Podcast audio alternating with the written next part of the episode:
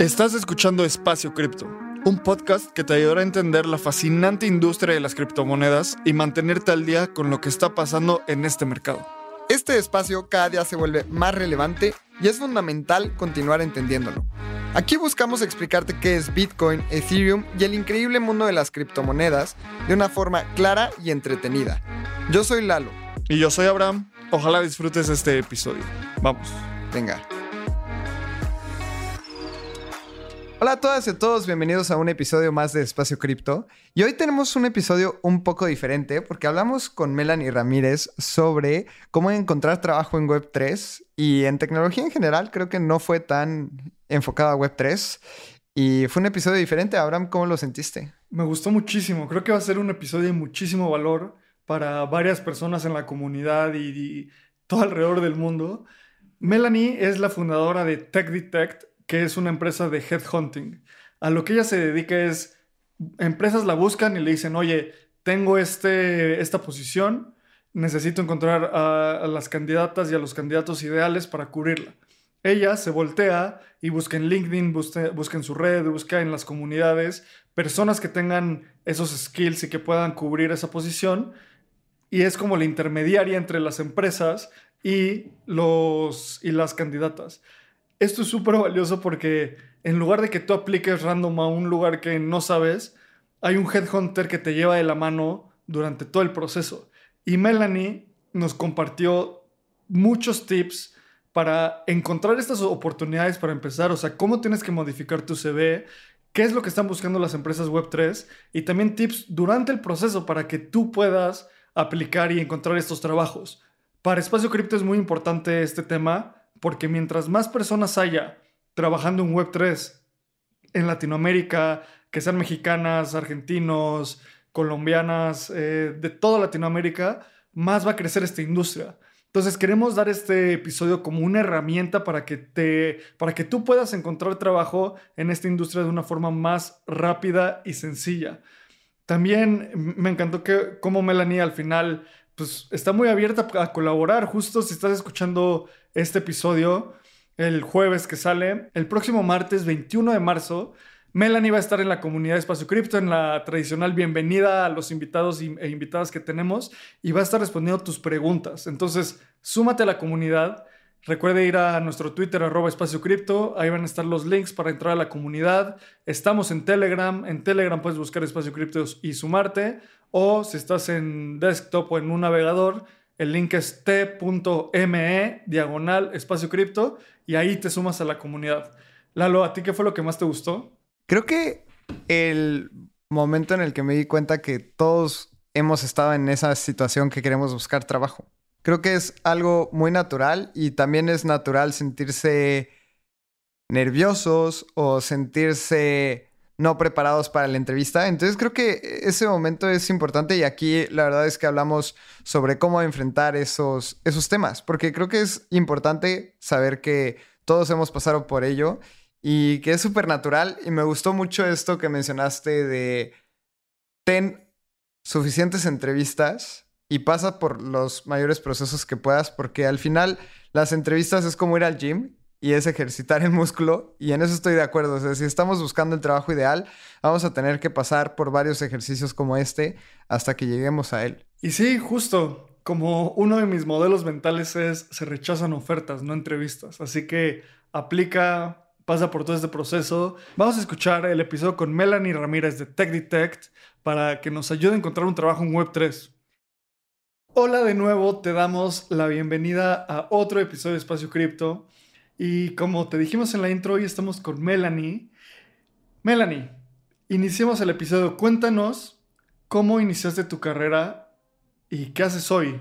Además de Web3 y todo lo que vamos a hablar sobre cripto, ¿cómo iniciaste en el mundo profesional? Hola, ¿cómo están todos chicos? Muy bien. Bueno, primeramente muchísimas gracias por invitarme al podcast. Estoy muy feliz de estar hoy con ustedes. Hace que ocho meses nos conocimos, Abraham, allá en Ciudad de México y estoy muy contenta de poder estar aquí el día de hoy.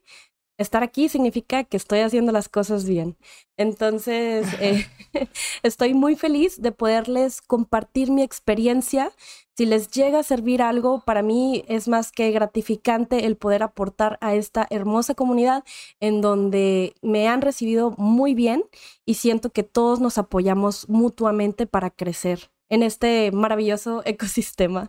Bueno, eh, Primeramente quiero presentarme. Mi nombre es Melanie Ramírez. Yo soy nacida originaria de Monterrey, Nuevo León, México, porque nos están escuchando mucha gente de toda Latinoamérica. Saluditos para, para Nuevo León. Me encanta, yo soy súper regia.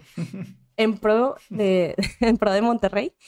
Y eh, bueno, les comento, yo me gradué de negocios internacionales en la Facultad Autónoma de Nuevo León. Primeramente quiero empezar con esto porque quiero decirles que mi carrera no tiene nada que ver con lo que estoy haciendo actualmente. Aunque eh, durante toda mi carrera empecé a agarrar skills que me ayudaron mucho y me siguen ayudando al día de hoy.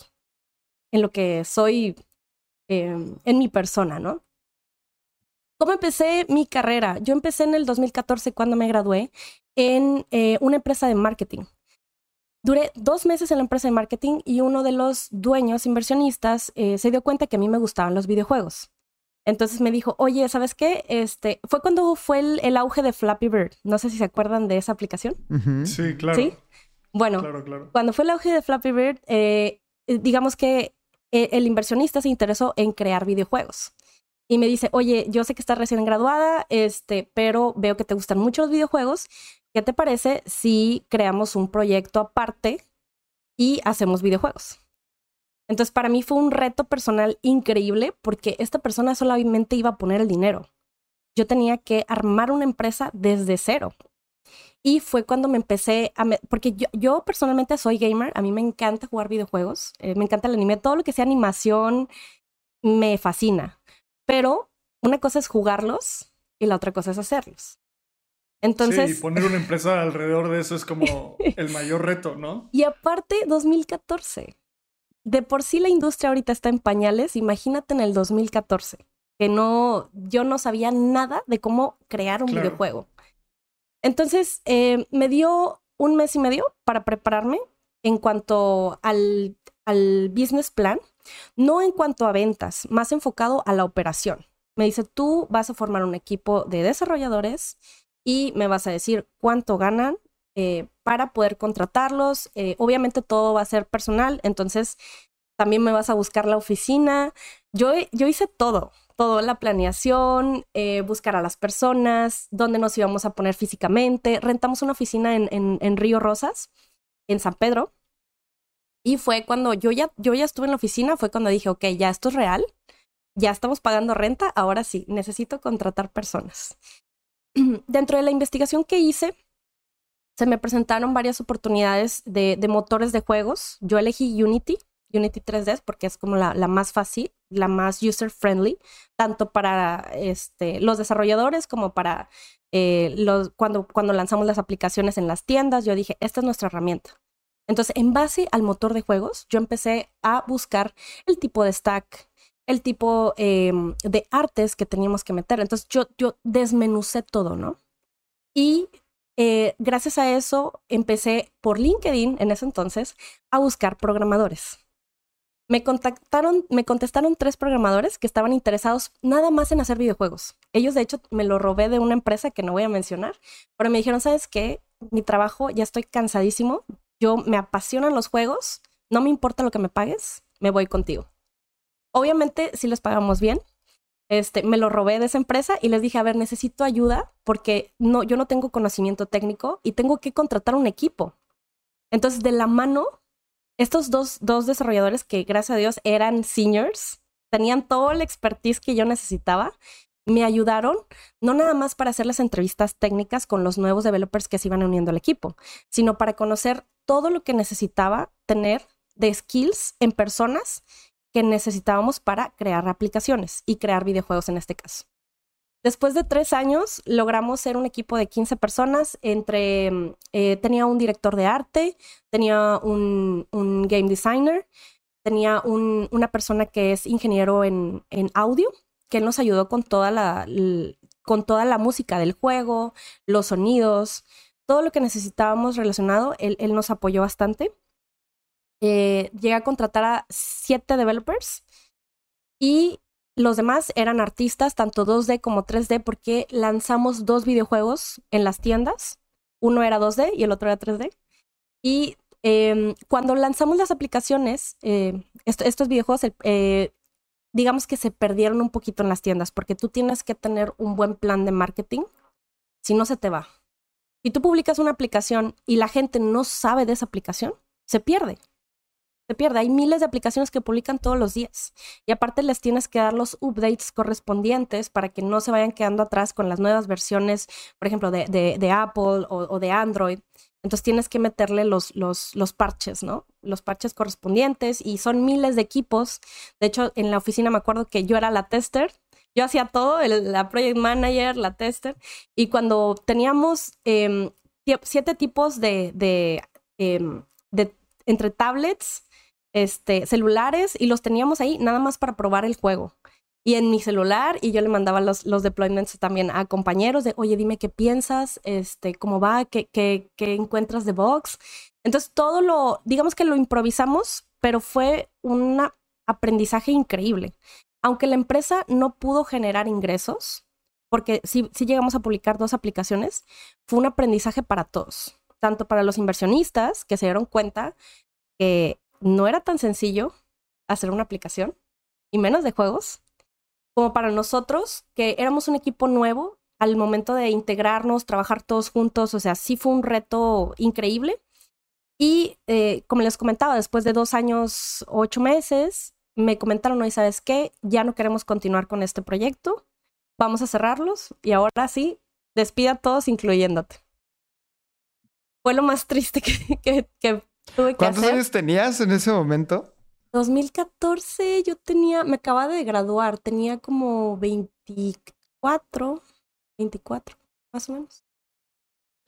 No, es que también, o sea, hacer todo eso a, esa edad creo que te da también mucho aprendizaje. O sea, dicen, mientras, mientras más rápido aprendes, más rápido creces, ¿no? Y entonces yo creo que ese aprendizaje, o sea, justamente toda la historia que nos cuentas es prácticamente lo que haces al día de hoy, que es como encontrar gente para trabajar en empresas de tecnología, ¿no? O sea, ¿cómo de repente no entendemos lo que hacemos y cómo años después nos va a servir muchísimo lo que hicimos en un pasado?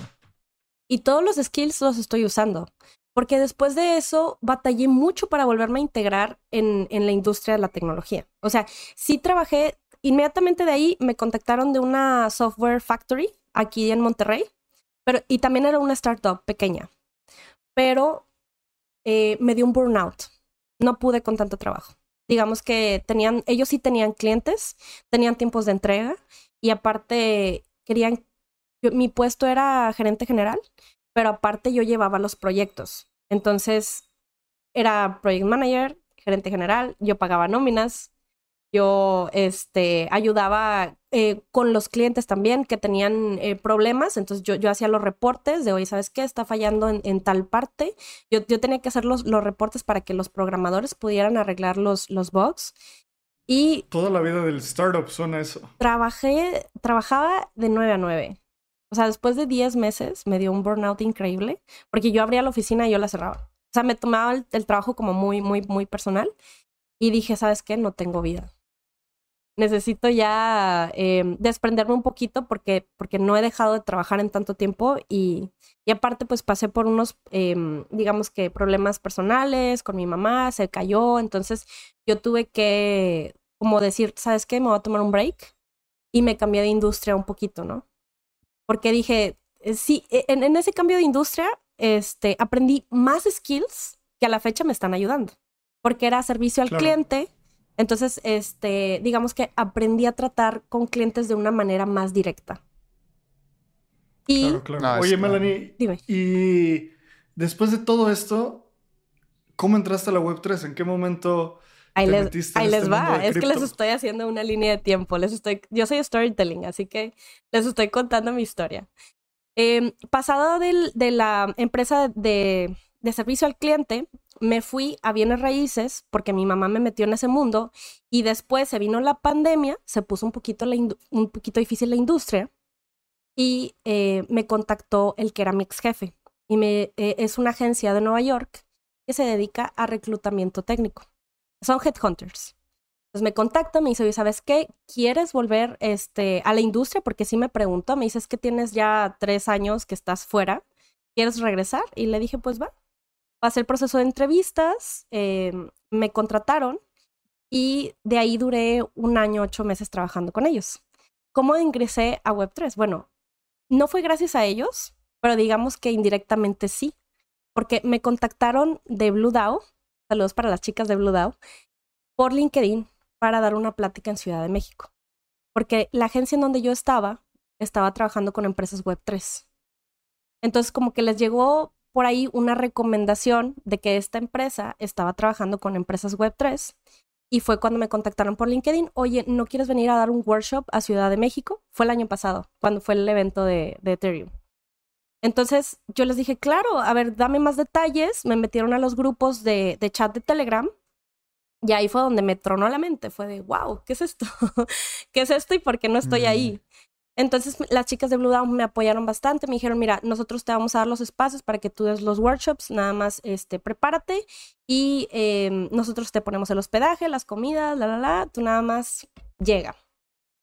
Y fue en ese momento que dije, claro que sí, claro que sí. Entonces agarré mis maletas, me fui a Ciudad de México y yo no tenía boleto para entrar al, al, al evento de Ethereum porque ni siquiera sabía que estaba el evento. Yo era un side event. yo era un workshop aparte. Entonces, cuando ya me enteré de todo, fue, wow, quiero entrar. Y lo bueno fue que alcancé a entrar al evento para dar, no, no hackeé, pero me di una idea de todo lo que se estaba creando. Y para mí fue una metanoia increíble, me voló la mente. Dije, ¿por qué no me había dado cuenta que este mundo existía? Y me dio mucho fomo, me dije, ¿por qué no estoy aquí?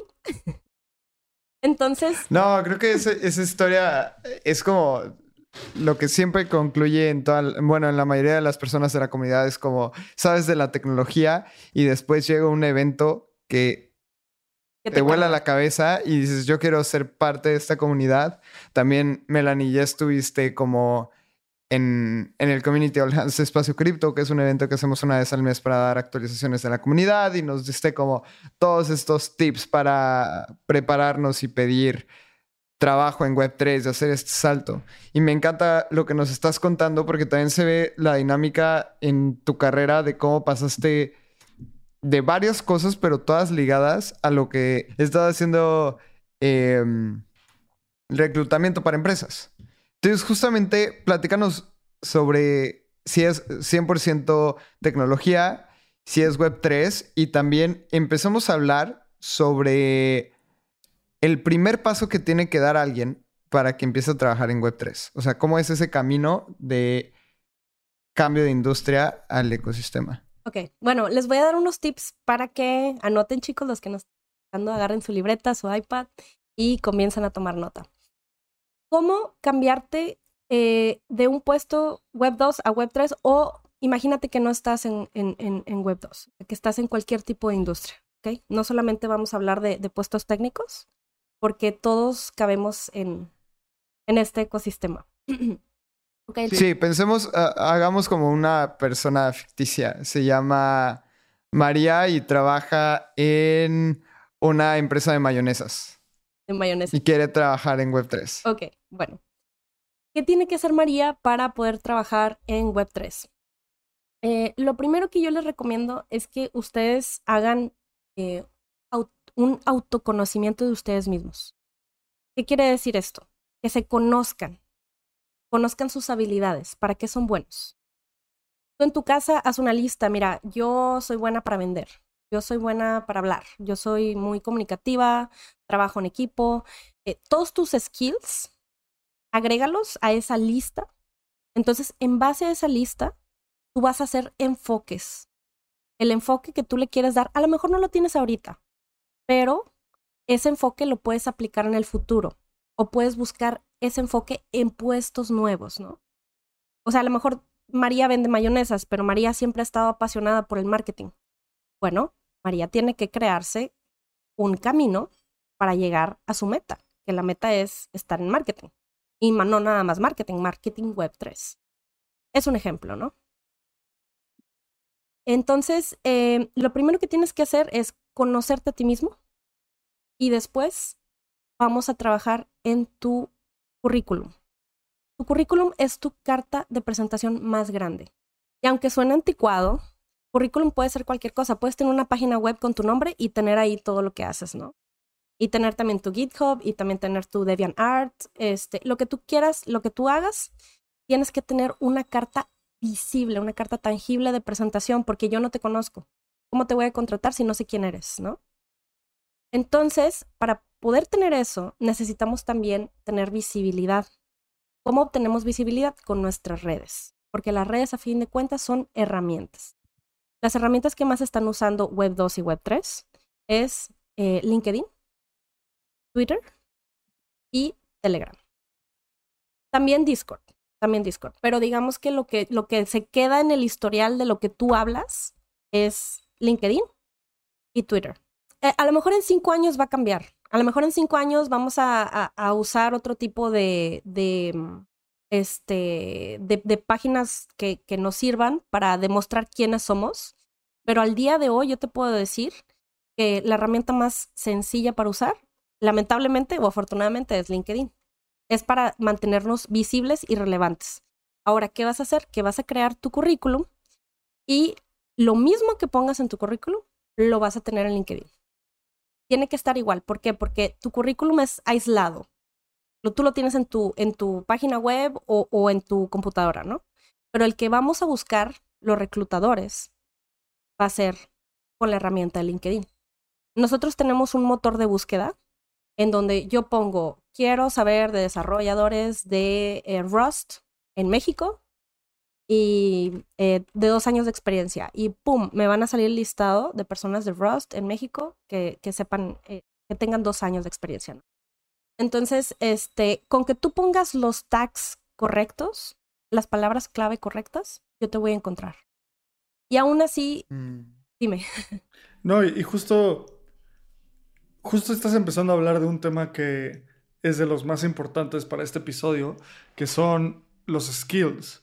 O sea, ¿qué skills están buscando las empresas que, buscan contratar gente latinoamericana en Web3? Y tú y yo hemos platicado de esto y me has contado que, no sé, ves muchas posiciones a la semana, al mes, de, empresas que, está buscando, que están buscando contratar gente tanto técnica como no técnica en, en Web3. Entonces, me encantaría que nos contaras cuáles son los principales skills tanto técnicos para desarrolladores y no técnicos, que están pidiendo las empresas. Así la gente que está escuchando esto puede ir, tomar algún curso, empezar a entender sobre esos skills específicos. Cuéntanos, ¿cuáles son esos skills tanto técnicos como no técnicos? Ok, bueno, primeramente les tengo que decir que parte de conocernos a nosotros mismos es saber qué queremos. Porque eh, skills tenemos los hard y los soft. ¿Qué es un hard skill? En, por ejemplo, en programación sería que sepas Java o que sepas eh, este, Solidity, Rust. ¿Y que es un soft? Bueno, que seas comunicativo, que seas organizado, que seas este, una persona colaborativa con la que pues, se puede trabajar en equipo, que te adaptes fácil. Todo eso es importante, porque como yo no te conozco, yo como empresa necesito saber qué, qué capacidad tienes, no nada más para trabajar, para adaptarte a mi cultura de trabajo. Y lo que las empresas Web3 buscan es que tú estés en constante aprendizaje de las nuevas eh, tecnologías que vienen. Porque la mayoría de las personas que yo he contratado para empresas Web3 vienen de perfiles Web2. Entonces, ¿cuál es la diferencia entre un perfil Web2 y Web3 si no hay un puente? La actitud. La actitud, las ganas que ellos le pongan a la entrevista, de decir, oye, mira, mi carrera es así, pero yo tengo muchísimas ganas porque me encanta el ecosistema, porque em, yo tengo eh, mucha curiosidad de aprender este, smart contracts. yo por aparte estoy haciendo un curso, yo em, por mi cuenta estoy haciendo un proyecto. Todo eso lo ven. es visible. O, oye, yo de hobby voy a hackatones. O yo de hobby creé este proyecto para, este, para eventualmente desarrollarlo y me apasiona. Entonces, todo eso son, digamos que, checkmarks que las empresas están viendo y dicen, oye, esta persona em, puede, eh, eh, constantemente está en autoaprendizaje. Claro que me interesa. ¿Por qué? Porque yo no voy a pedir a alguien con cinco años de experiencia de Rust. No existe. No existe, no hay. Entonces, ¿qué pasa? Que te contrato con menos de un año y aunque tu portafolio sea un portafolio privado que no esté publicado, pero son cositas que tú haces en tu tiempo libre, ese es el tipo de personas que estamos buscando, que son entusiastas. Ajá. No, Melanie, perdón, ahí hay algo que me interesa muchísimo es cómo podemos reflejar esto. Porque yo creo que esto en la entrevista es cuando, cuando lo dices, ¿no? Pero ¿qué otras maneras de poder reflejar que somos personas proactivas, que estamos haciendo cosas distintas, que igual y en los tiempos libres vamos a hackatones en lugar de echarnos unas chelas. O sea, ¿cómo es la manera correcta de llegar a este tipo de empresas web 3 que y que puedan ver esas iniciativas? En la estructura de tu tarjeta de presentación es en donde vas a poner las palabras clave. Es la tarjeta de presentación, acuérdate que es el LinkedIn y tu currículum. Ahí es donde vas a poner. Hay un, hay un pedazo de fragmento que se llama extracto, en donde tú pones cualquier cosa que tú quieras. Entonces ahí vas a ponerle toda tu descripción. Por ejemplo, eh, puedes poner, mi nombre es Melanie, tengo seis años trabajando en tal industria, tengo tales habilidades y em, me interesa asistir a hackatones en mi tiempo libre y soy crypto enthusiast. Ya con eso me vas a salir en las búsquedas. Ahora, si estás aprendiendo smart contracts, eh, actualmente estoy haciendo un curso de smart. Todo eso también lo podemos poner en nuestro, en nuestro currículum al principio, antes de explicar la trayectoria de tu experiencia.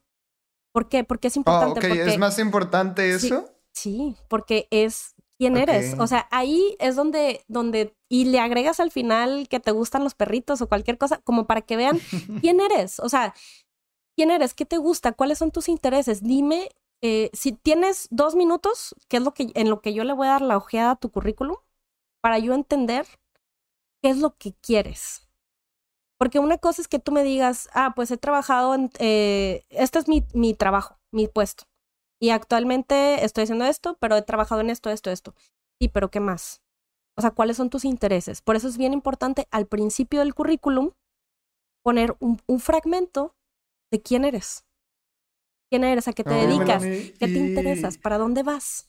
Ajá. Claro, claro. Oye, y como, o sea, lo que estamos haciendo ahorita es contarle a, a toda la comunidad cómo puede resaltar. ¿No? Porque al final de cuentas, no sé, tú tienes una posición y te llegan y analizas 60 o 70 candidatas y candidatos, ¿no? Entonces, ¿cómo resaltar de, durante ese proceso? Y estamos hablando de los skills y decías que uno de los principales es el continuo aprendizaje, el estar como muy inmersa en la, en la industria. En este abstracto, en este inicio de, de tu currículum, ¿qué palabras o qué frases así como muy concretas crees que la gente puede utilizar para llamar la atención? Obviamente, después de decir esto, mucha gente va a poner esas frases. Así que yo creo que mi, consejo es ser como completamente genuino y genuina todo el tiempo y intentar imprimir esa, esos elementos genuinos en tu currículum. Claro desde tu punto de vista, ¿cuáles son esas cosas como que, que catch the eye? O sea, que te dicen como, ah, esto son interesante, voy a agendar a esta persona para una entrevista. Ok, la primera palabra es self-taught, o sea, que, que tú solito aprendiste. Esa palabra me encanta. O sea, esa palabra, si yo la leo, me mata el ver qué estudiaste. No me interesa. mientras yo, si, si, yo veo, oye, solito, tienes seis años trabajando ya en la industria, eh, pudiste haber estudiado para, no sé, chef, pero veo que, que estás haciendo proyectos freelance por en tu tiempo libre, bueno, eso me da a entender que eres una persona muy dedicada muy lista, muy, muy movida, o sea, tú solito te encontraste un camino. Esa es la primera palabra. La segunda palabra es entusiasta. O sea, entusiasta eh, para mí es, oye, tiene muchísimas ganas de, pertenecer, estar.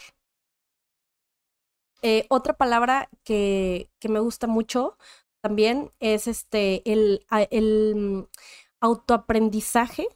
O sea, si pueden meter ahí variar con sinónimos, también es bueno, ¿no? Usen ChatGTP para hacer las descripciones y traten de encontrar sinónimos para que no nos veamos todos iguales, por favor.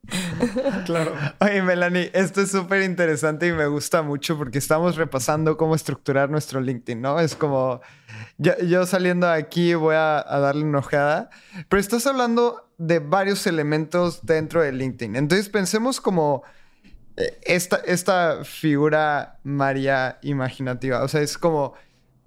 Tenemos varios elementos en LinkedIn que es como el título, el header, que es, no sé, María. Eh, Entusiasta analista y comunidad. Y además analista en, en empresa mayonesas.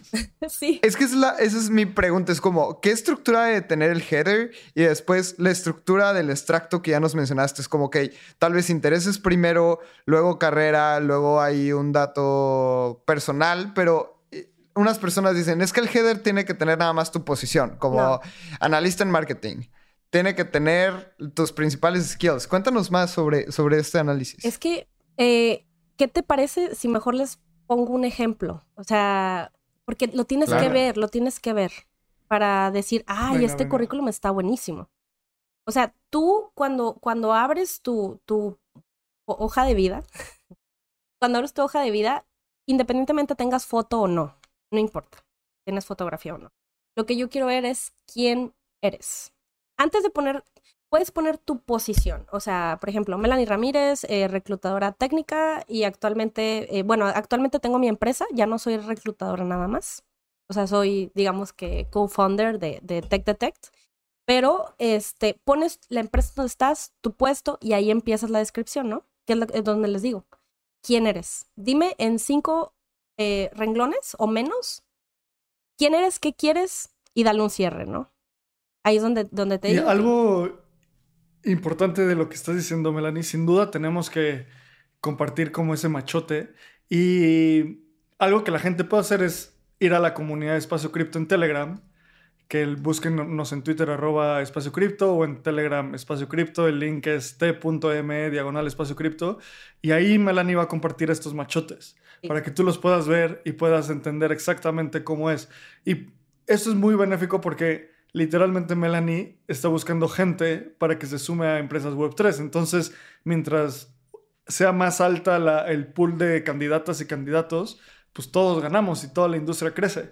Entonces, en este machote, eh, Melanie, eh, viene esta parte que dices que es lo más importante y, ya nos contaste todo esto de, de escribirte a ti, o sea, a ti misma o a ti mismo, em, tus intereses, y también creo que una cosa bien importante que es un tip que me dieron a mí hace años un reclutador es que tu CV está optimizado para el trabajo que quieres obtener. Exacto. No para el trabajo que tienes hoy. ¿Nos puedes elaborar un poco sobre eso? Claro. Eh, para allá iba. La estructura del, del currículum es una línea de tiempo de tu persona no me vayas a poner que desde el kinder te graduaste. No, no, no, no. Si ya tienes más de 12 años en, trabajando en general, ponme los últimos cuatro puestos relevantes. O sea, los últimos seis años, ¿qué has estado haciendo, no? Entonces, en una línea de tiempo, desde el primer, o sea, eh, imagínate que estás en tu hoja de vida. Bueno, mero abajo vas a poner en qué empezaste a trabajar hace seis años o hace siete años.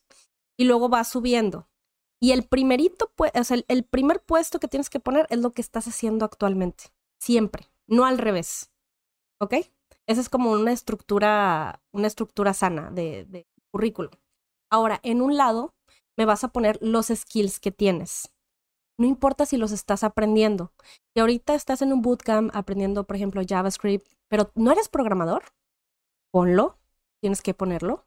Tienes que poner que actualmente estás en un bootcamp este, no, no importa si, si el bootcamp lo estás tomando hasta en YouTube, no importa. Nada más pon qué estás aprendiendo.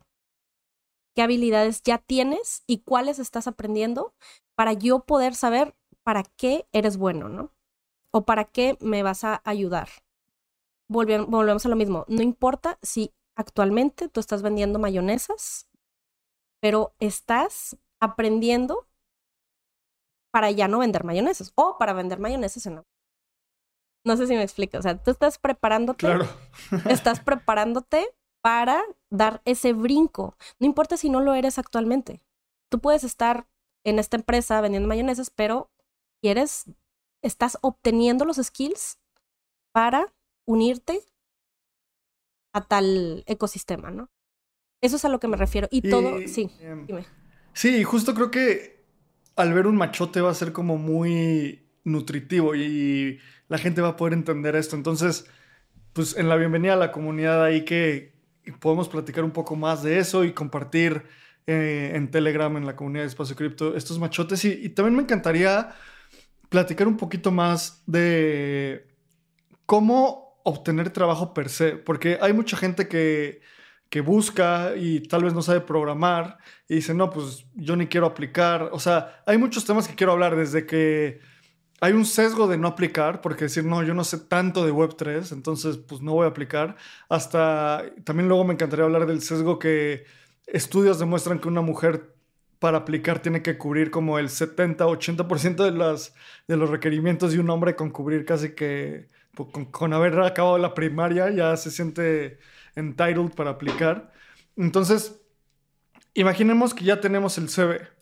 ¿Qué viene ahora? ¿Dónde la gente debe buscar? Más si no son técnicos, o sea, si no tienen este skill de desarrollo. Ok, eh, suponiendo que ya tienes las herramientas necesarias, ahora lo que quieres es encontrar un trabajo. No, yo te recomiendo que se tienen que unir a, comunidades de valor. Comunidades de valor que es, bueno, eh, comunidades en, Telegram, comunidades en, en Discord, únete a alguna DAO. ¿Por qué? Porque siempre constantemente se están compartiendo puestos de trabajo ahí. Ahora. Únete a Espacio Cripto. Únete a Espacio Cripto. Eh, también lo que pueden hacer, miren, les voy a dar un, tip, el tip del millón. Ok. Mucha gente dice, quiero trabajar en Web3. Tú dime para qué, para qué empresa o para qué puesto puedo trabajar. Bueno, volvemos a lo mismo conócete a ti mismo, qué habilidades tienes y de qué quieres trabajar. Porque yo no, yo no te conozco. Yo te puedo dar las vacantes que yo tengo, pero una cosa es lo, que yo te ofrezco y lo otro es lo que tú quieres. Porque a lo mejor hasta quedas en un puesto de marketing, pero lo agarraste porque no había más y tú no quieres hacer marketing. Tú quieres, este, por ejemplo, manejar las redes de sociales o, o administrar en la empresa o, cualquier otra cosa, ¿no? Entonces, si tú te conoces a ti mismo, tú puedes buscar esos skills y ver qué tipo de puesto es el que tú puedes encontrar. Entonces, si tú ya sabes qué tipo de puesto puedes encontrar, lo que puedes hacer es buscar en un batch en Internet. Empresas Web 3. Todos, todas las empresas Web 3 tienen necesidades. Entonces, te metes una por una a las páginas y las, las empresas tienen sus puestos vacantes. Puedes aplicar ahí mismo. Ahora que ya aplicaste, que no te contactan, bueno, busca ese mismo perfil, busca la empresa en LinkedIn. Tienen que tener perfil en LinkedIn, la mayoría. Busca los empleados que trabajan en esa empresa en LinkedIn y busca los de reclutamiento. Oye, es una startup, es pequeña, no hay personas de reclutamiento. Es, el equipo son 15 personas, pero yo quiero estar ahí. Bueno, contacta a las personas que están ahí. Mándales un, un email, tú le puedes dar conectar, mándales un email, oye, me interesa muchísimo, yo vi que tienes tal vacante, mandé solicitud pero no me aceptan, te mando mi currículum por aquí. Dime. Les quiero contar algo como una experiencia personal, porque todo lo que describió Melanie, yo lo he vivido a lo largo de mi carrera en diferentes etapas. Y un tip que una vez una amiga me dio y creo que es una de las cosas más valiosas a la hora de buscar trabajo, es que la pena no sirve para nada. Y el, o sea, el, downside o qué vas a perder por hacer un cold call, o sea, mandarle un mail a alguien que no conoces, pues nada, literalmente vas a perder 20 segundos de tu vida. Y el upside, o sea, el beneficio puede ser altísimo. Entonces, cuando yo empecé a trabajar, em, cuando era becario, lejos de Web3, todavía ni sabía que era Bitcoin ni nada de esto.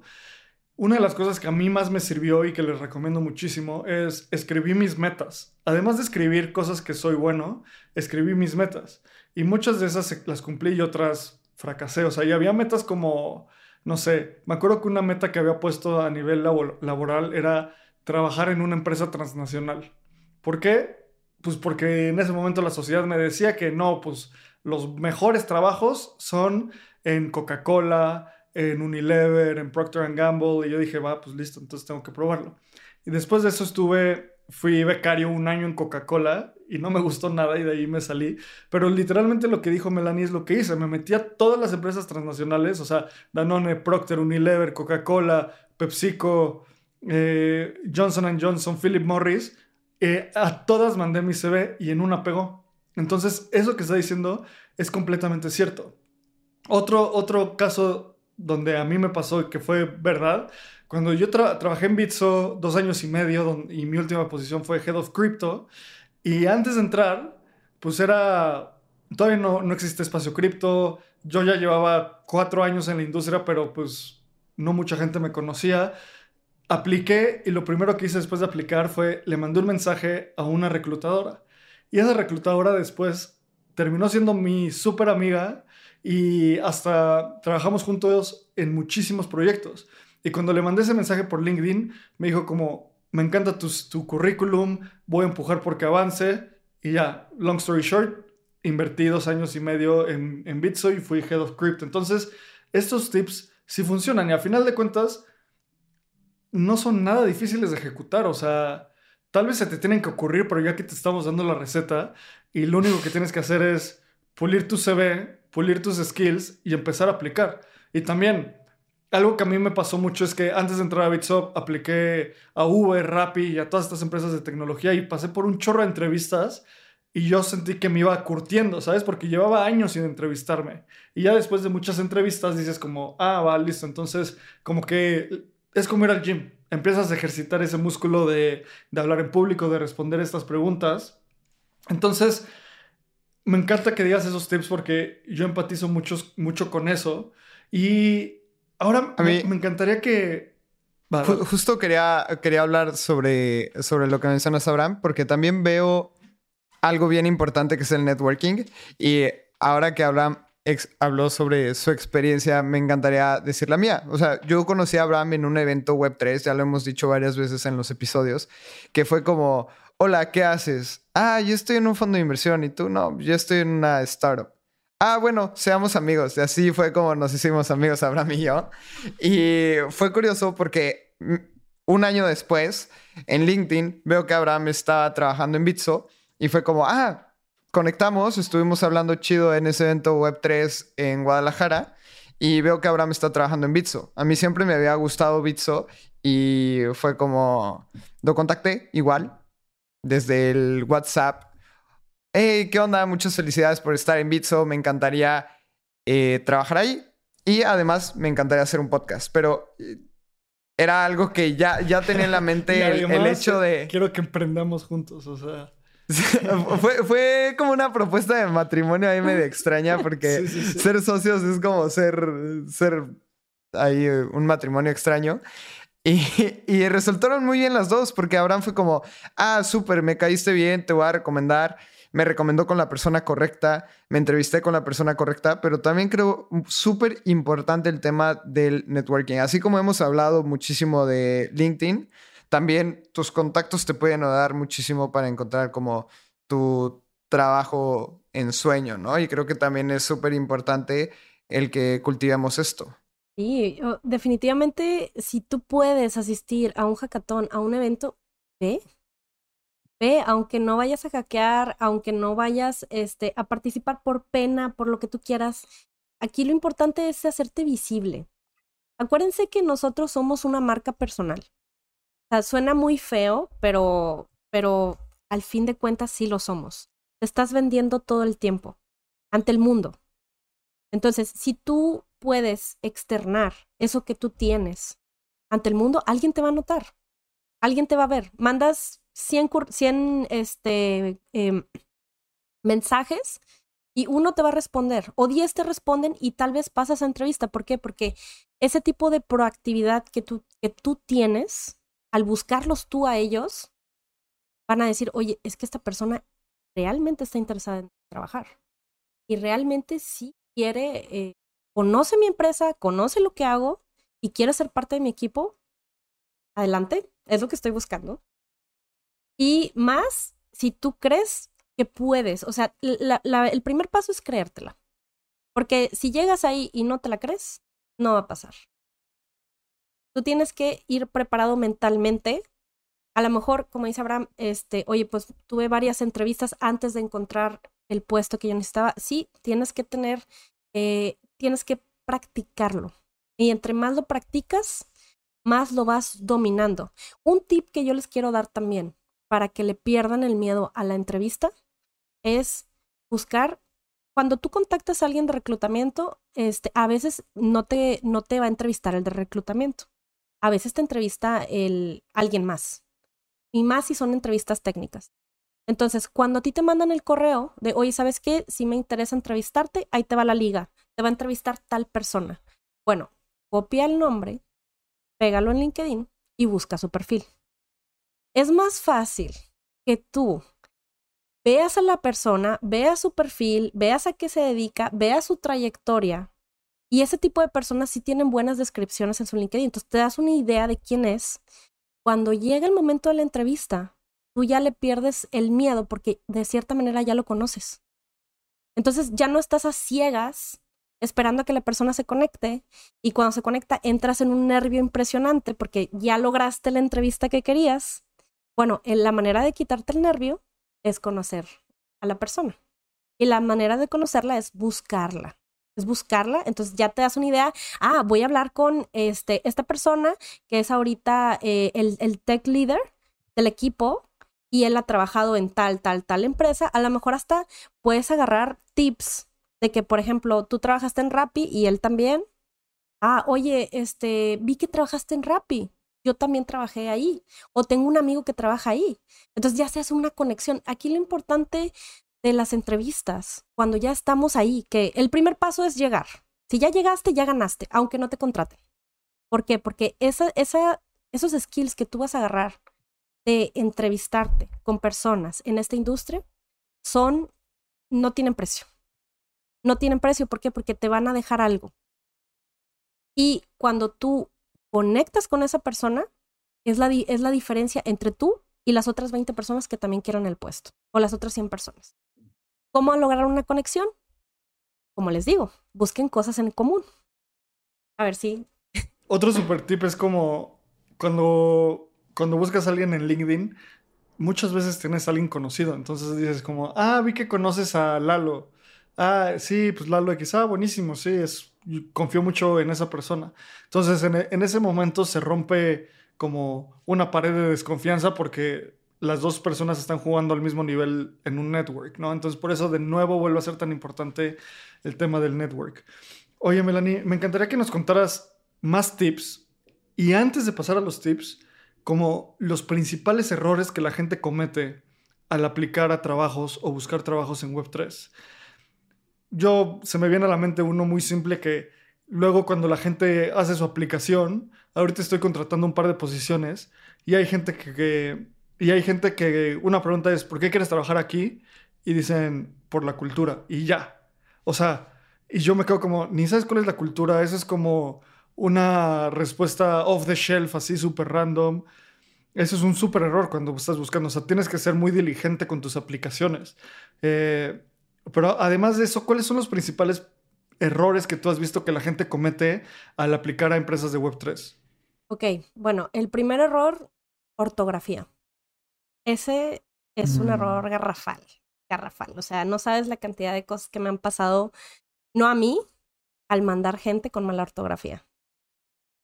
Eh, me pasó con, o sea, la primera experiencia que tuve que me, que me cambió la manera de, de mis filtros de usar mis filtros fue que em, yo estaba contratando QAs para una empresa, Quality Assurance, y es calidad, ¿no?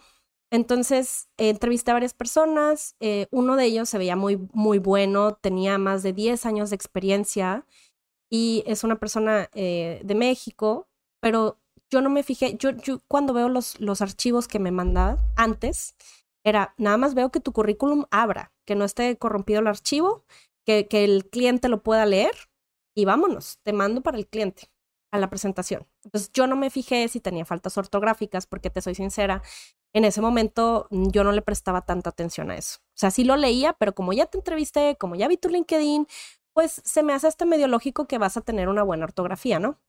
Me pasó que este chico tenía como siete faltas ortográficas y el cliente me regresa un correo diciéndome, em, esta persona yo no la puedo entrevistar porque no es posible que vaya para un puesto de calidad y tenga tan mala ortografía. Cuando leí el correo, la sangre se me fue a los pies, o sea, fue de, híjole, este fue mi error, porque yo como, como, yo soy headhunter, yo no soy reclutadora. La diferencia entre un reclutador y un headhunter es que yo te voy a buscar trabajo a ti en las vacantes que yo tengo, en, la en posibilidades de todos los clientes que yo tengo. Y un reclutador es alguien interno de una empresa que te busca para trabajar con ellos, ¿no? Entonces, mi trabajo es de ambos lados, ¿no? El estira y afloja. Yo no te voy a soltar mientras tú tengas un currículum interesante y yo tengo un batch de empresas, ¿no? Y a lo mejor ahorita no te encuentro trabajo en los que yo tengo, pero no sabes si en seis meses tú en mi base de datos apareces y haces match con un puesto nuevo. Entonces, ¿qué pasa? Que yo no le di feedback al chico de, su, de su currículum porque no me fijé en eso. Obviamente, ya después que el cliente me lo rechaza, sí le dije. Le dije, oye, ¿sabes qué? Este, te tengo una mala noticia. La empresa no te quiere entrevistar porque tienes errores ortográficos en tu, en tu currículum. Y ya me dijo, ay, discúlpame, no sabía, no sé qué. Pero, por ejemplo, ese feedback nunca te lo va a dar una empresa. La empresa te da follow, el que sigue, vámonos. O sea, pero obviamente el cliente me lo dice a mí para que yo no lo vuelva a, a cometer el mismo error. O sea, no me vuelvas a mandar a alguien menos para Quality Assurance si no sabe, no es que no sepa inglés, si no puede fijarse en si tiene faltas ortográficas o no. Y eso pasa. O si nada más lo pasa por el corrector ortográfico o Grammarly o cualquier cosa, ¿sabes? O sea, ya hay muchas herramientas para lograr eso. Usen ChatGTP. ChatGTP ahorita es la mejor herramienta para, para hacer las descripciones, este, revisar todo ese tipo de, de, de faltas ortográficas, si lo escribiste bien, si lo escribiste mal, español, inglés. O sea, es la mejor herramienta que yo he visto hasta ahorita. Pero esa experiencia se me quedó muy grabada porque dije, a mí no me vuelve a pasar. Y después de ahí ya fue todo con lupa. O sea, lo que yo voy a mandar con los clientes, no nada más tengo que fijarme en mis errores, tengo que fijarme en los errores de la gente. ¿Por qué? Porque, y, y yo he corregido a muchísima gente y les digo, mira, me da mucha pena decirte, pero yo no puedo mandar tu currículum con mi cliente porque tiene faltas ortográficas. Entonces, me ha pasado que, que medio lo corrigen y me lo vuelven a mandar y lo vuelvo a ver y le digo, mira, yo no soy native speaker, pero sigues teniendo faltas ortográficas. Por favor, copia y pega todo lo que estás escribiendo, cópialo y pégalo, revísalo. Le dije, porque una palabra que te equivoques, a mí no me molesta, pero al cliente le va, le va a dar el shock de, ah, o sea, Sí, hay, varias cosas que me encanta recalcar. Creo que es importante cuando mandas un currículum en inglés, también pide feedback. O sea, creo que es también importante. Si tienes alguna amiga, amigo, que tengas la confianza de decirle, oye, échame la mano con, con las faltas de ortografía. Y hay otro que a mí me funcionó muchísimo y este dato, este tip se lo quiero pasar a la audiencia, es que contraté a alguien en Upwork que es una página como Fiverr de freelancers, y fue como, ayúdame a tunear mi, mi CV. Y estuvo bien, bien interesante porque me ayudó con el grammar, me hizo un extraction, y creo que me costó como 15 dólares. Me lo tuvo en dos días y, y el CV, la verdad es que quedó bien y al final me contrataron, entonces creo que muy bien invertidos los 15 dólares. Y algo que también me encantaría compartir en mi experiencia contratando gente y entrevistando gente es lleguen súper puntuales. Si la entrevista es presencial, es 10 minutos antes tú ya estás ahí esperando. Y en, si es en línea, conéctate en tiempo. Puedes entrar dos minutos antes y no va a pasar nada.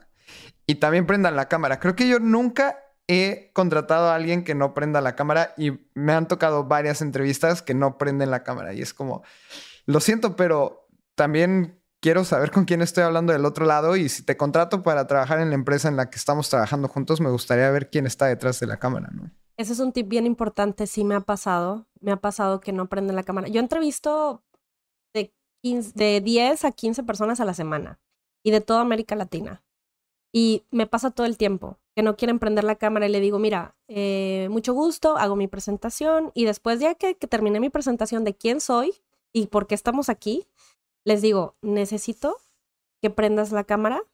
Eh, discúlpame si te molesta, pero no te puedo mandar con mis clientes si no estoy validando que eres tú. Entonces ya me dicen, ah, sí, discúlpame, es que la tenía pagada. Y les vuelvo a recalcar después, ya que terminamos la entrevista, de prende la cámara con el cliente. O sea, no vayas a hacer lo mismo porque, porque yo a fin de cuentas, eh, digamos que ser headhunter es preparar, o sea, yo tengo que prepararte a ti porque si yo no te contrato, yo no gano. O sea, mi comisión es si a ti te contratan. Entonces, si yo veo que tú eh, tienes faltas de ortografía, no prendes la cámara, eh, hago yo también esas preguntas de por qué estás buscando trabajo. Ah, pues porque quiero más dinero. No puedes decir eso. O sea, yo, de hecho, yo soy bien netas. O sea, yo soy bien netas. Este, dejando las formalidades, sí me han dicho, es que quiero más dinero. Sí, pero les digo, qué bueno que quieras más dinero. Yo también quiero más dinero. Todo el mundo quiere más dinero, pero no puedes decir eso. Tienes que encontrar una razón más profunda, enfocada a ti, de por qué estás buscando trabajo. Es como dice Abraham, o sea, porque quiero, me gusta la cultura. ¿Cuál cultura? O ¿quién, ¿sabes quién soy? ¿Sabes qué estoy buscando? ¿Cómo vas a saber mi cultura? O sea, si tú llegas a una entrevista y no sabes qué empresa es, si tú no hiciste tu research de, a ver, vamos a ver la página web, vamos a ver qué hacen, vamos a ver con qué clientes trabajan, vamos a ver qué tipo de, de, o sea, si es business to business, si es business to customer, ¿qué haces? ¿Qué haces? Eh, ¿cuánto, ¿Cuánto vendes? Toda esa información es pública. Y si tú la sabes, te ves súper bien, te dejas el, el, efecto wow. Yo, yo le llamo el efecto wow algo que o hiciste tu tarea. Llegaste a la entrevista y ya sabías quién soy, ya sabías este, todo lo relacionado al puesto, sabes qué skills te faltan a lo mejor pero los estás compensando con un interés que a mí me, me interesa. O sea, luego, luego te das cuenta, mira, yo en los tres minutos de entrevista ya me doy cuenta si la persona, este, el, tipo de personalidad, si lo puedo mandar con el cliente, si no lo puedo mandar, o si le digo, ¿sabes qué? Trabaja esto y búscame en un mes. O sea, yo sí, yo sí les he dicho. Ahorita como estás, ahorita no te puedo mandar necesito que trabajes en esto, esto, esto. No, yo creo que son temas bien interesantes y eso es como un super tip. El efecto wow me gusta porque creo que sí, sí nos ha pasado que entrevistamos y ya sabemos o ya saben de nosotros es como wow. Entonces hasta, hasta lo he dicho. Melanie, llevamos 50 minutos hablando sobre estos temas súper interesantes y, y, creo que hay una pregunta que tengo en mi cabeza que es como, la, se la tengo que hacer porque a todos nos hacen esta pregunta, digamos, ya estás como en el último proceso y yo creo que no hay proceso que te, pregunten cuánto quieres ganar o cuánto estás buscando ganar o cómo se contesta esa pregunta que a todos nos hacen. Ah, claro. Tú ya tienes que tener en mente cuánto quieres. ¿Por qué? Porque no, mira, no importa la cantidad. O sea, tú no ni menciones cuánto ganas ahorita. Tú puedes estar ganando 8 mil pesos, por ejemplo, pero quieres y sabes que ese puesto puede pagar 40. Tú no dices, actualmente tengo, gano 8 mil pesos, pero estoy buscando percibir 40 mil. No. Tú dices, yo eh, estoy actualmente buscando N cantidad. Y bien seguro, y pídelo, porque alguien que sabe lo que quiere desde la entrevista 1 está en otro nivel. Yo como headhunter, lo que hago es que yo necesito que tú ganes bien, porque en base a lo que tú vas a ganar es mi comisión. Entonces, cuando alguien me dice, ay, estoy buscando 30 mil dólares, y yo digo, oye, pero mira, desde ahorita te digo que la vacante paga 80, para que no vayas ni de chiste a mencionar 30 mil. Entonces, eh, yo sí les digo, yo sí comparto el rango de salarios. Y a veces me dicen, oye, quiero 120 pero yo, yo me doy cuenta cuando alguien está ganando más de lo que, de lo que yo puedo pagar. Y desde un principio, cuando yo contacto a alguien, les digo, mira, esta es la descripción y esto es lo que pagan. ¿Te interesa? Vámonos a entrevistar. No quiero hacerte perder el tiempo ni a ti ni a mí. Pero yo soy headhunter, es diferente. Es diferente. Un reclutador. Y por ejemplo, ese, Exacto, exacto. Esa, esa pregunta es, es buena. O sea, me encanta esa respuesta. Y cuando te preguntan cuánto ganas, o sea, si yo te estoy entrevistando y te digo, oye, Melanie, ¿cuánto ganas? Eso no lo tienes por qué responder. De hecho, tú puedes contestar esa, esa pregunta con, em, si, si, no te molesta, no voy a contestar porque me, eh, me incomoda el hecho de que tú me quieras preguntar. Al menos a mí me lo han mm. dicho. A mí de repente me dicen, oye, yo estoy ganando 110 mil pesos más esto, esto, esto, esto. Y yo les digo, qué bueno, yo nunca pregunto, es, es, es un ético preguntar cuánto ganas. Un ético. O sea, ¿por qué? Porque no, yo no te quiero hacer, hay, hay, un término en inglés, no me acuerdo ahorita actualmente cómo se llama, pero es como hacer menos, o sea, como dependiendo del sapo la pedrada. O sea, si tú me dices gano 30 mil, pues te voy a ofrecer 40, ¿sí me explico? Si yo sé que la vacante paga ¿Y cuál es la manera, claro, pero cuál es la manera eh, polite de esquivar esa pregunta, como, oye, ¿cuánto ganas? No, no me siento cómodo contestando esa pregunta. ¿Podemos pasar a la siguiente? Y si te dicen, ¿por qué no te sientes cómodo? Eh, lo que puedes decir es porque tú tienes, em, digamos que tu, o sea, puedes llevarla por el lado personal, ¿no? De, no tienes por qué contestar esa pregunta, punto. O sea, de manera polite, dile, no me siento cómodo respondiendo esa pregunta. Podemos pasar a la siguiente. Sin embargo, te voy a decir cuánto estoy buscando percibir. O sea, ahí dale, un, dale, dale la mm. vuelta a la hoja. O sea, dile, no te voy a decir cuánto gano, porque no estás en tu derecho de saber, pero yo quiero 50 mil pesos. Quiero 100 mil dólares. Quiero esto. Y si me los puedes dar, y si no, no te preocupes. O sea, hay empresas que dicen, mira, eh, esta posición, tú, por ejemplo, pides 90 mil dólares. Y hay empresas que te van a tocar que dicen, esta posición paga 80. Pero ahí tú entras en un rango de negociación. Entonces, todas las startups son súper flexibles, en donde dicen, a lo mejor no te puedo dar los 90, pero te puedo dar equity, te puedo dar vales, te puedo dar prestaciones, te puedo dar seguro de gastos médicos. Entonces, entras en una etapa de negociación, pero eso normalmente es al final. Si te lo preguntan desde el día uno, tú bien seguro, di, quiero tanto. Y antes de que te entrevisten, tú pregunta cuánto paga la posición para que no te vayas a llevar sorpresas. O sea, si tú estás ganando ahorita 100 mil pesos y te buscan de una empresa, por más chida que sea la empresa, tú ganas bien. Y si esa empresa paga 80, pues a lo mejor no te conviene. No te conviene y desde un principio pregúntale al reclutador oye, ¿me puedes pasar el rango de salario de esta posición? Y te tiene que contestar sí o sí. Y si no te contesta es un red flag.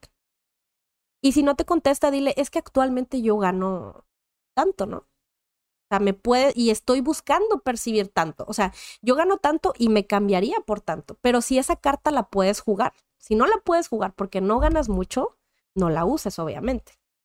Tú mantén tus cosas en secreto y dile, quiero tanto porque yo sé que tal posición paga tanto. Oye, Melanie, ya vamos cerrando y yo tengo una, una pregunta que creo que es algo que nos molesta a muchas personas cuando hemos aplicado a diferentes trabajos y es que los reclutadores te gostean. Y es nefasto, es así como persona, invertí cinco horas de mi vida hablando con seis personas de tu equipo y, no, y me estás gosteando ¿Cómo podemos evitar eso? Si es posible, porque no depende de, cada uno de nosotros. ¿Y, qué podemos hacer? O sea, yo sí he llegado a, mandar mails como, oye, me estás gosteando, invertí tanto tiempo, es una falta de respeto. Gracias, o sea, aunque ya me haya rechazado, ya no quiero el trabajo. O sea, o no sé, como, ¿qué, ¿qué consejo nos das cuando pasa eso? De hecho, mi frase es, no al ghosting, sí al feedback. Eh, yo, mira, yo como headhunter no puedo gostear, porque si yo, yo tengo mi batch de candidatos, entonces si yo ahorita no te encuentro trabajo, yo, yo voy a necesitar de ti en unos meses. porque yo constantemente estoy recibiendo vacantes y clientes y todo. Entonces yo lo que hago es, tengo contacto directo, contacto directo con, e, con los candidatos por WhatsApp o por Telegram. ¿Por qué? Porque si tú me mandas un mensajito, eh, oye, ¿sabes cómo va el proceso? Ah, dame un segundito, pum, pum, pum, pum, pum, reviso, mira, estos son los updates, o no tengo updates, déjame, le pico a la empresa para que me conteste. Pero eso es como headhunter. Yo sé y me han contado muchísimos candidatos que las empresas ghostean. Entonces, mi primer tip es, dale seguimiento por correo. Si no te contestan el correo, si ya pasó una semana, también puede ser un red flag. O sea, ¿qué tanto quieres trabajar en esa empresa si no están bien organizados? No sé si me explique.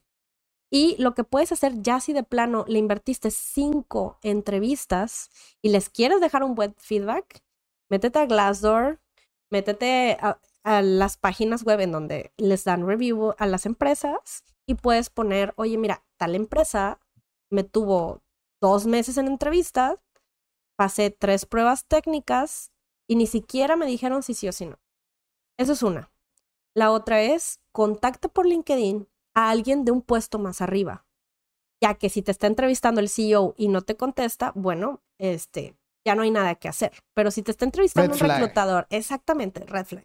Si te están contestando un reclutador o a un technical leader, manda un mensaje a alguien del equipo y dile, oye, este, discúlpame que te moleste, pero tal persona no me contesta, quiero saber cómo va mi proceso y no me está contestando. Oye, no sabes si a lo mejor a la persona la corrieron. Y en ese mm. momento, pues la corrieron, no sabes, como ya no trabaja, se quedó guardado toda la conversación, el proceso en su correo y no hay manera de que alguien más sepa que, que tú estás en entrevistas. Entonces ahí es donde esa persona puede mandar el reporte, oye, eh, tal persona estaba entrevistando a tal candidato, se perdió el hilo, vamos a retomarlo, ¿no? Puede pasar, puede pasar. O sea, pero ya si de plano no te contestan, pues ya déjalo ir, porque la verdad es que e, es como te digo, si tú mandas tu currículum y ya no te contestaron, pues tal vez tu currículum está mal, o sea, tiene faltas de ortografía, tiene, hay cosas que, elementos que estás poniendo que no son atractivos. El feedback nadie te lo va a dar como tal más que un headhunter que te digo, nosotros no maquillamos, pero digamos que ponemos guapos a los candidatos antes de presentarlos. O sea, cuando ya vas a entrevista, tú ya vas bañadito, con saber qué decir, este, así con todas tus cositas para, para que puedas obtener el puesto. Yo los así los peino y órale, mi ve la entrevista. y ya les digo, mira, a esta empresa le gusta esto, esto, esto, porque yo conozco a mis clientes, entonces le digo, si tú no, no es cheat, pero quiero que quedes. Entonces, si yo sé que tienes los skills, yo te mando y te digo qué decir, qué hacer, porque yo quiero que estés ahí. Entonces, este, digamos que yo sí te ayudo, pero los reclutadores normales no. Entonces, no hay manera cierta de saber, trata de darle seguimiento, pero si ya tres correos, cuatro correos, ya pasaron tres semanas, no te conté, ya es un no. Sí. El, también el, el no obtener una respuesta es una respuesta. Claro, sí, sí, sí. Yo una vez apliqué, me acuerdo perfecto, hace años a IBM y me contestaron como un año después, literalmente, como un correo automatizado como, no quedaste. Y yo, ah, bueno, pasa a ver, gracias. Gracias. O sea, oye, Melanie, pues queremos ir cerrando. Muchas gracias por, por venir a Espacio Cripto. Creo que este va a ser un episodio muy escuchado porque hay mucha gente que quiere entrar a Web3 y al final la conclusión es pule tu CV, busca Melanie y aplica por todos lados. No tienes nada que perder y con base en eso también vas a poder ir mejorando. Y si vas aplicando, también súmate a la comunidad de Espacio Cripto porque ahí nos vas a poder ir contando y te podemos ir dando tips. O sea, yo he aplicado a cientos de trabajos probablemente en mi vida. he estado en siete empresas a lo largo de mi vida. Estoy seguro que mucha gente en la comunidad también ha aplicado un chorro. Entonces tenemos ese músculo y si haces todo como apoyada o apoyado por una comunidad, es mucho más fácil, que es uno de los tips que daba Melanie. Así que Melanie, para, para cerrar el episodio de Espacio Cripto contigo, si pudieras tener comunicación con Satoshi Nakamoto, la persona o grupo de personas que crearon Bitcoin, ¿qué les dirías? ¿Qué les diría? Eh, pues gracias por abrirnos camino. Gracias por abrirnos camino y la verdad es que es un mundo nuevo. Yo creo que eh, estamos en un proceso, yo, yo lo veo como una ola, que todavía no aterriza la ola, por eso no hay tanta gente en el mundo web 3. Pero cuando aterriza la ola y nos asentemos todos, va a ser una industria fuertísima. Vamos a, cambiar el mundo y crear un impacto a nivel a nivel globo, ¿no? Y este, pues gracias. gracias por crear todo esto. Melanie, muchísimas gracias por estar con nosotros. Creo que era súper importante el tenerte. tuvimos también en, en el Community All Hands y todas las personas como que querían saber más de cómo aplicar a trabajos en Web3, cómo es eh, tunear su CV, cómo deben de modificar su LinkedIn. Creo que esto da para muchísimo. Me encantó los tips que diste, Melanie. como decía Abraham, súmanse a la comunidad porque también hemos aplicado un montón de trabajos y también hemos entrevistado para muchas posiciones muchas de las personas que estamos ahí. Entonces, creo que ayudamos en ese aspecto a, oigan, ¿qué contestan cuando les preguntan sobre qué NFT tienen. No sé, o sea, creo que podemos ayudar un montón y, también los skills que tenemos que tener para ciertas posiciones. Y si no, lo averiguamos en conjunto. Así que, y también está Melanie, así que siempre la pueden arrobar ahí y hacerle preguntitas. Creo que es súper importante. Y Melanie, te queremos agradecer muchísimo por tu tiempo. Tuvimos que reagendar porque sabíamos que estás con un tema como de salud, pero qué bueno que ya estás un poco mejor, que, que venga todo el éxito en todos los proyectos siguientes. Y cuéntanos, ¿en dónde la gente te puede encontrar? ¿Te puede mandar un mensajito? ¿En dónde puede escuchar más de ti? Gracias. Eh, sí, de hecho quería mencionar mis redes. Mira, en Twitter estoy como Melanie Cristel con doble L. En LinkedIn me pueden encontrar como Melanie Ramírez Garza. Por favor, búsquenme, agréguenme y vemos en qué podemos trabajar. Me estoy convirtiendo también en consultora de carrera, sin querer queriendo. Están agendando muchas personas conmigo para revisar sus currículums, y ver eh, eh, en qué pueden trabajar. Los estoy ayudando eh, en lo que puedo, ¿no? Y también mi empresa se llama Tech Detect. Entonces también la pueden buscar en Twitter.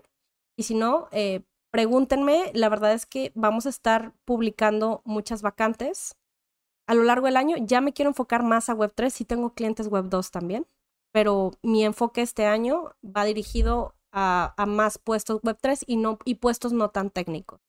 Entonces, este, y también en mis redes yo comparto vacantes que a lo mejor que yo no tomo de clientes, que yo digo, y sabes qué, es, no me conviene tomarla, pero la comparto y si me sale alguien, pues te, te etiqueto y te mando el currículum, ¿no? Porque Twitter es como la herramienta más eh, eficiente para buscar trabajo también. Mucha gente publica muchas vacantes por ahí.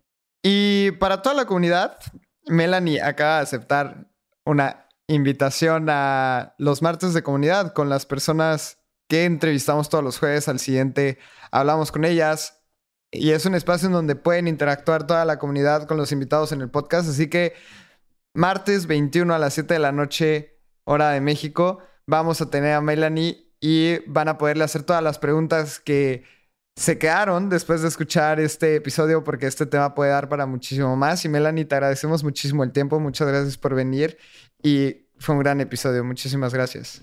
Gracias a ustedes por invitarme. Nos vemos, gracias.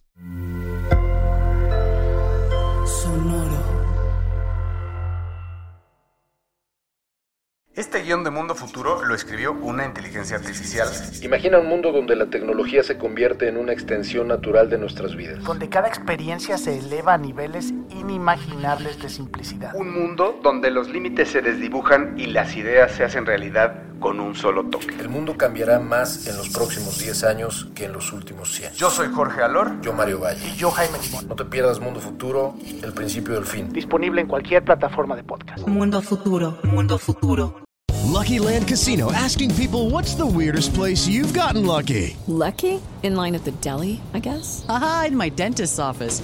More than once, actually. Do I have to say? Yes, you do. In the car before my kids' PTA meeting. Really? Yes. Excuse me, what's the weirdest place you've gotten lucky? I never win and tell. Well, there you have it. You can get lucky anywhere playing at LuckyLandSlots.com. Play for free right now. Are you feeling lucky? No purchase necessary. Void where prohibited by law. 18 plus. Terms and conditions apply. See website for details.